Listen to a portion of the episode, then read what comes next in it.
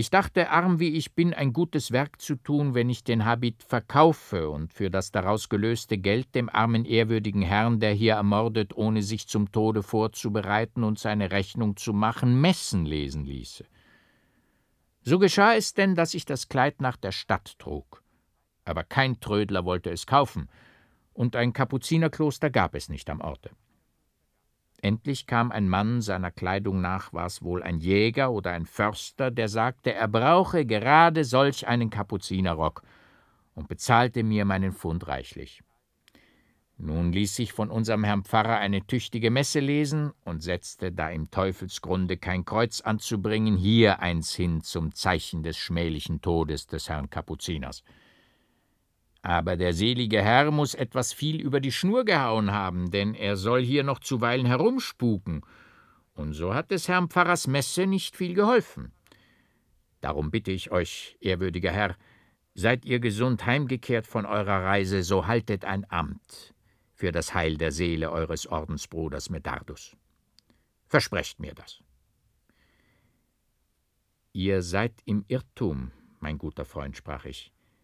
Der Kapuziner Medardus, der vor mehreren Jahren auf der Reise nach Italien durch euer Dorf zog, ist nicht ermordet. Noch bedarf es keiner Seelenmesse für ihn. Er lebt und kann noch arbeiten für sein ewiges Heil. Ich bin selbst dieser Medardus.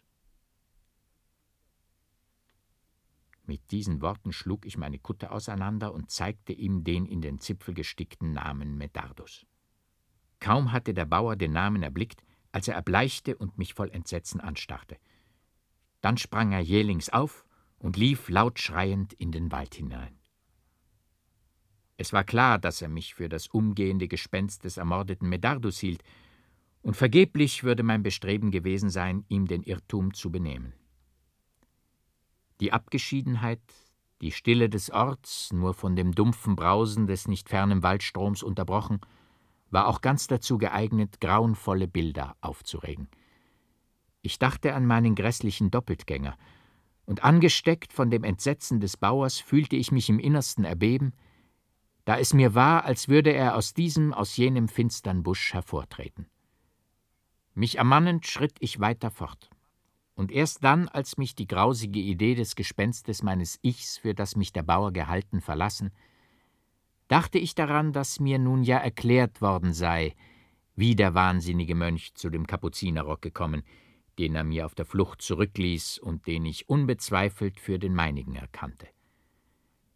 Der Förster, bei dem er sich aufhielt und den er um ein neues Kleid angesprochen, hatte ihn in der Stadt von dem Bauer gekauft. Wie die verhängnisvolle Begebenheit am Teufelsgrunde auf merkwürdige Weise verstümmelt worden das fiel tief in meine Seele, denn ich sah wohl, wie alle Umstände sich vereinigen mussten, um jene unheilbringende Verwechslung mit Viktorin herbeizuführen. Sehr wichtig schien mir des furchtsamen Nachbars wunderbare Vision, und ich sah mit Zuversicht noch deutlicherer Aufklärung entgegen, ohne zu ahnen, wo und wie ich sie erhalten würde. Endlich nach rastloser Wanderung mehrere Wochen hindurch nahte ich mich der Heimat. Mit klopfendem Herzen sah ich die Türme des Zisterzienser Nonnenklosters vor mir aufsteigen. Ich kam in das Dorf auf den freien Platz vor der Klosterkirche. Ein Hymnus von Männerstimmen gesungen klang aus der Ferne herüber.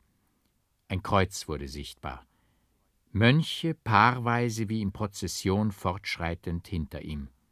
Ach, ich erkannte meine Ordensbrüder. Den greisen Leonardus, von einem jungen, mir unbekannten Bruder geführt, an ihrer Spitze.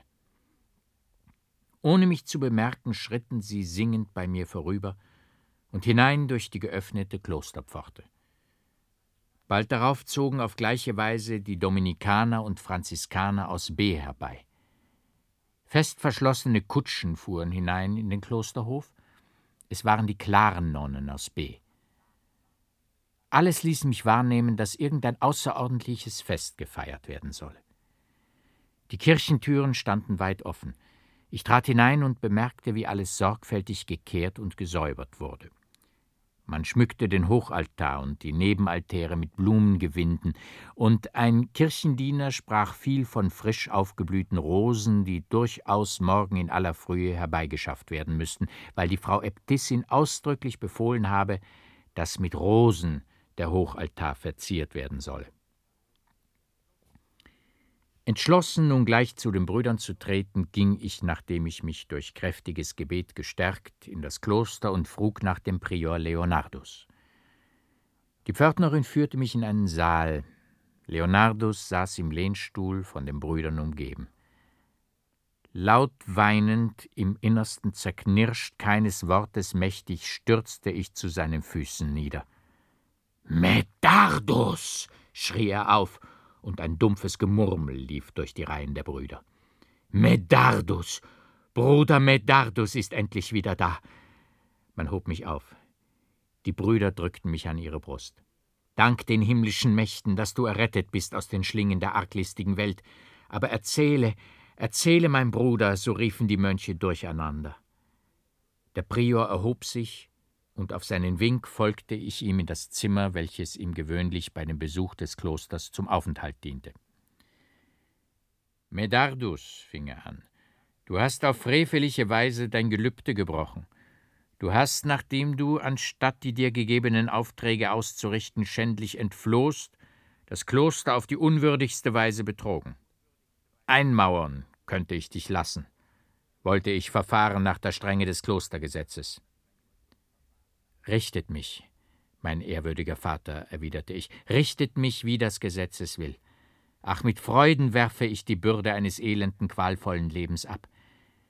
Ich fühle es wohl, dass die strenge Buße, der ich mich unterwarf, mir keinen Trost hienieden geben konnte.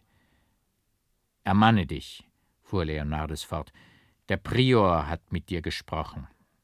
Jetzt kann der Freund, der Vater mit dir reden. Auf wunderbare Weise bist du errettet worden vom Tode, der dir in Rom drohte. Nur Cyrillus fiel als Opfer. Ihr wisst also? frug ich voll Staunen. Alles, erwiderte der Prior. Ich weiß, dass du dem Armen beistandest in der letzten Todesnot und dass man dich mit dem vergifteten Wein, den man dir zum Labetrunk darbot, zu ermorden gedachte.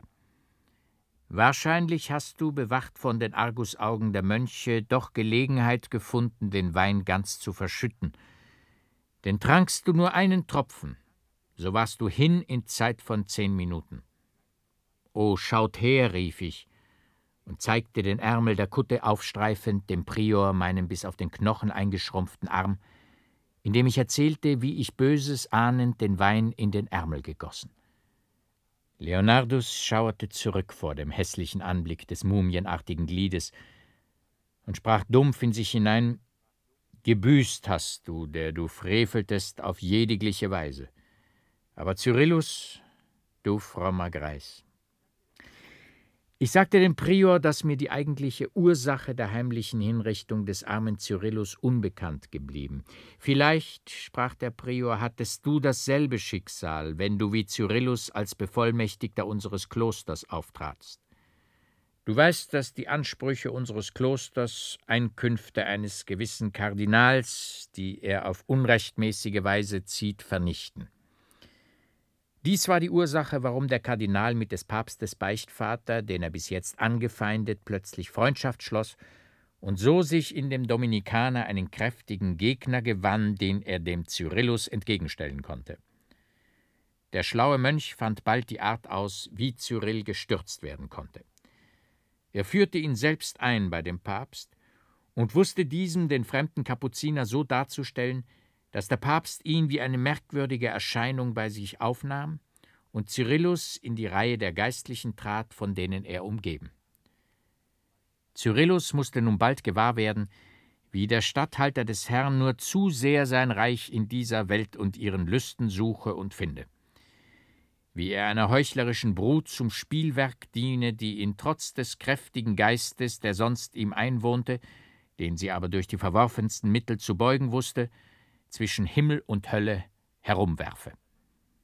Der fromme Mann, das war vorauszusehen, nahm großes Ärgernis daran und fühlte sich berufen, durch feurige Reden, wie der Geist sie ihm eingab, den Papst im Innersten zu erschüttern und seinen Geist von dem Irdischen abzulenken. Der Papst, wie verweichlichte Gemüter pflegen, wurde in der Tat von des frommen Greises Worten ergriffen, und eben in diesem erregten Zustande wurde es dem Dominikaner leicht, auf geschickte Weise nach und nach den Schlag vorzubereiten, der den armen Cyrillus treffen sollte. Er berichtete dem Papst, dass es auf nichts Geringeres abgesehen sei als auf eine heimliche Verschwörung, die in der Kirche als unwürdig der dreifachen Krone darstellen sollte. Cyrillus habe den Auftrag, ihn dahin zu bringen, dass er irgendeine öffentliche Bußübung vornehme, welche dann als Signal des öffentlichen unter den Kardinälen gärenden Aufstandes dienen würde. Jetzt fand der Papst in den salbungsvollen Reden unseres Bruders die versteckte Absicht leicht heraus, der Alte wurde ihm tief verhasst, und um nur irgendeinen auffallenden Schritt zu vermeiden, litt er ihn noch in seiner Nähe. Als Cyrillus wieder einmal Gelegenheit fand, zu dem Papst ohne Zeugen zu sprechen, sagte er geradezu, dass der, der den Lüsten der Welt nicht ganz entsage, der nicht einen wahrhaft heiligen Wandel führe, ein unwürdiger Statthalter des Herrn und der Kirche eine Schmach und Verdammnis bringende Last sei, von der sie sich befreien müsse. Bald darauf, und zwar nachdem man Cyrillus aus den innern Kammern des Papstes treten gesehen, fand man das Eiswasser, welches der Papst zu trinken pflegte, vergiftet. Dass Cyrillus unschuldig war, darf ich dir, der du den frommen Greis gekannt hast, nicht versichern. Doch überzeugt war der Papst von seiner Schuld und der Befehl, den fremden Mönch bei den Dominikanern heimlich hinzurichten, die Folge davon. Du warst in Rom eine auffallende Erscheinung. Die Art, wie du dich gegen den Papst äußertest, vorzüglich die Erzählung deines Lebenslaufs, ließ ihn eine gewisse geistige Verwandtschaft zwischen ihm und dir finden. Er glaubte sich mit dir zu einem höheren Standpunkte erheben und in sündhaftem Vernünfteln über alle Tugend und Religion recht erlaben und erkräftigen zu können, um, wie ich wohl sagen mag, mit rechter Begeisterung für die Sünde zu sündigen. Deine Bußübungen waren ihm nur ein recht klug angelegtes heuchlerisches Bestreben, zum höheren Zwecke zu gelangen.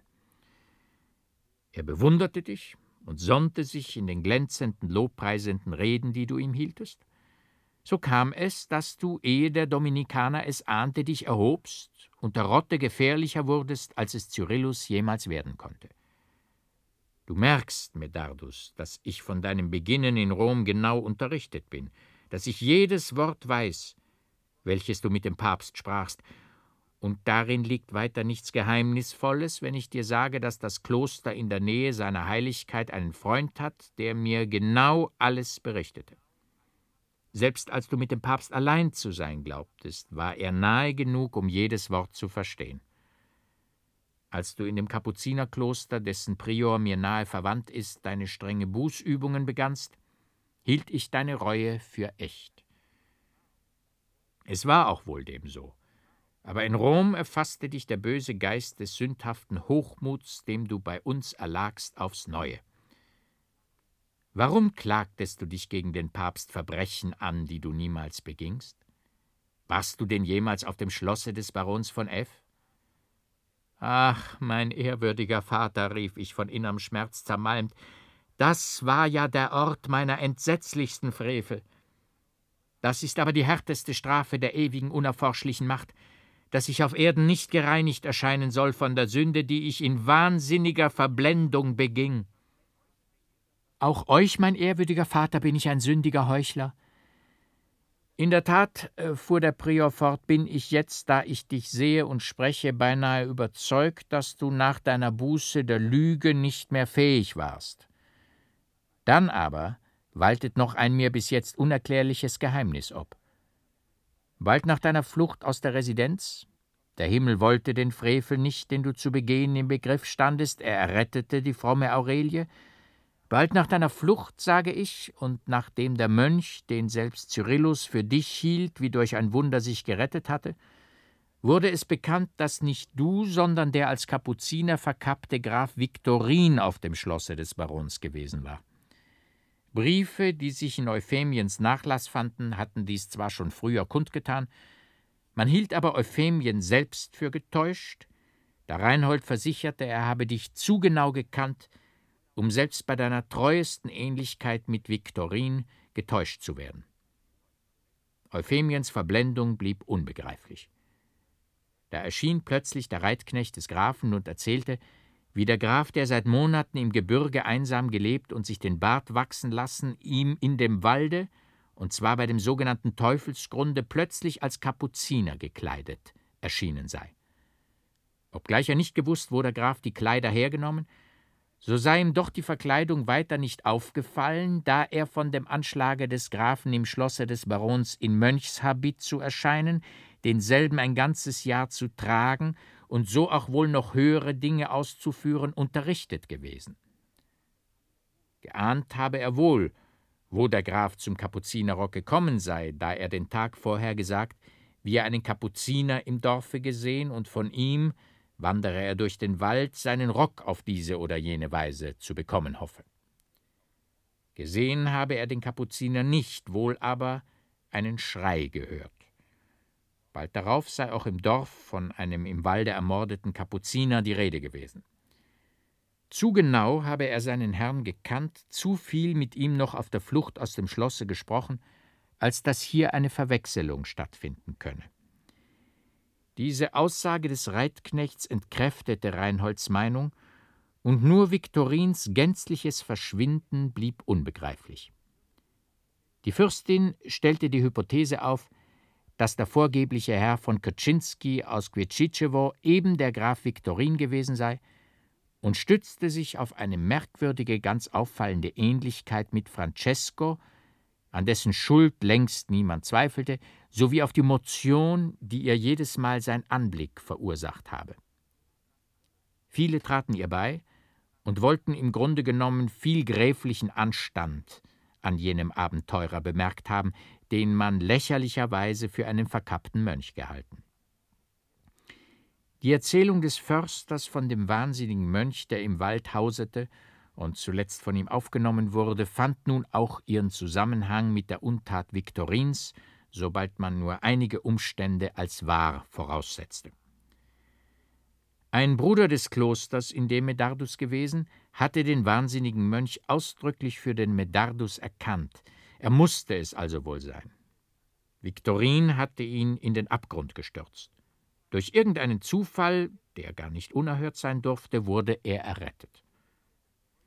Aus der Betäubung erwacht, aber schwer am Kopfe verwundet, gelang es ihm, aus dem Grabe heraufzukriechen.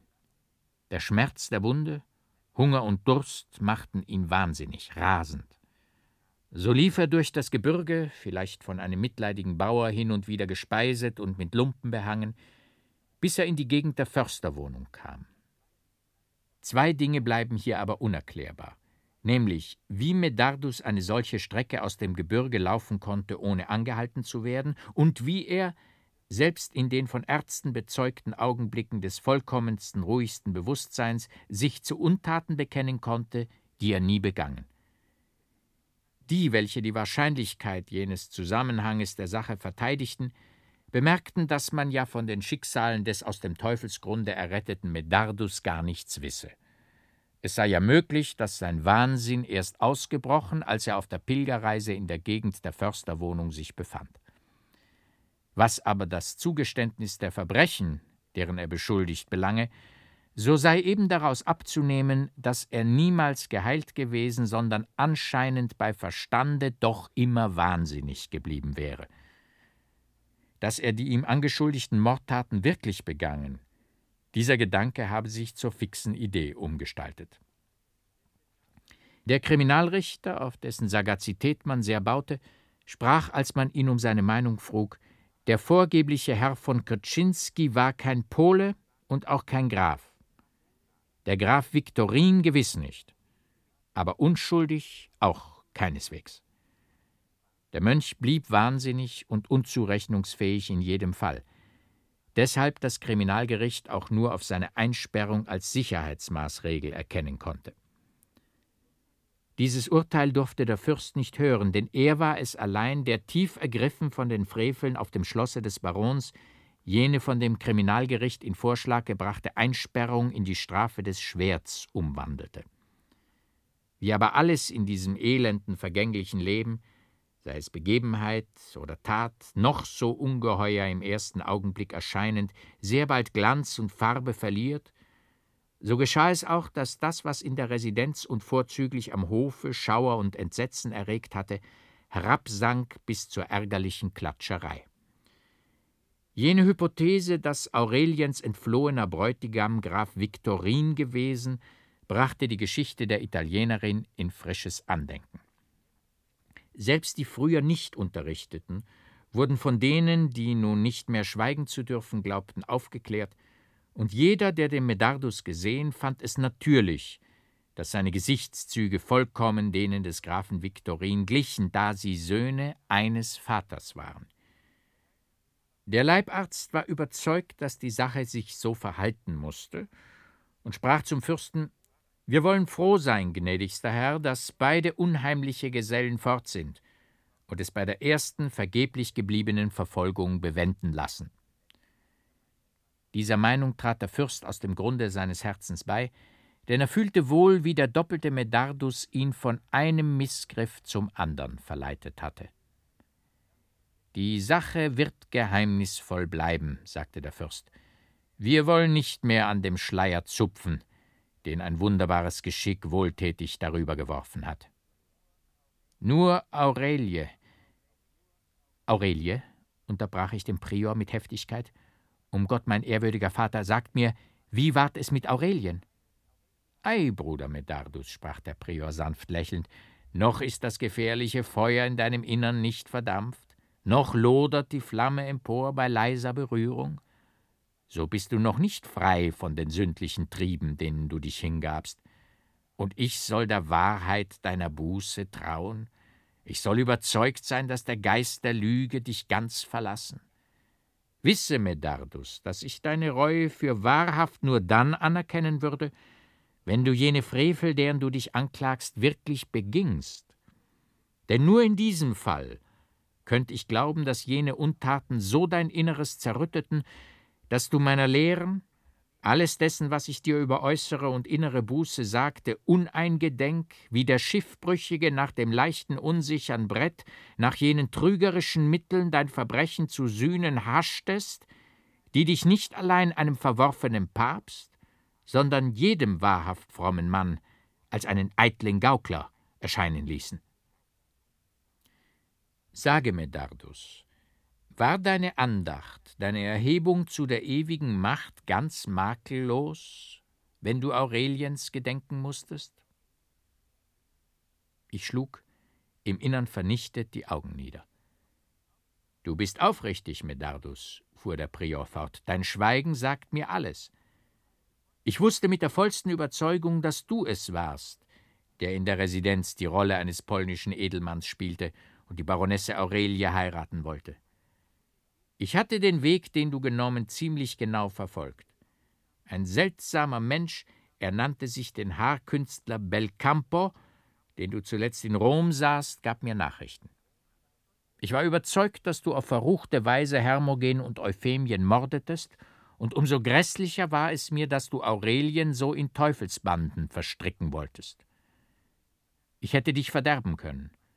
Doch weit entfernt, mich zum Rächeramt erkoren zu glauben, überließ ich dich und dein Schicksal der ewigen Macht des Himmels. Du bist erhalten worden auf wunderbare Weise, und schon dieses überzeugte mich, dass dein irdischer Untergang noch nicht beschlossen war.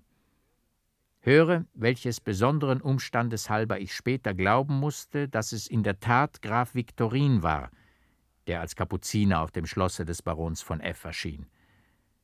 Nicht gar zu lange ist es her, als Bruder Sebastianus, der Pförtner, durch ein Ächzen und Stöhnen, das den Seufzern eines Sterbenden glich, geweckt wurde. Der Morgen war schon angebrochen. Er stand auf, öffnete die Klosterpforte und fand einen Menschen, der dicht vor derselben, halb erstarrt vor Kälte lag und mühsam die Worte herausbrachte: Er sei Medardus der aus unserem Kloster entflohene Mönch.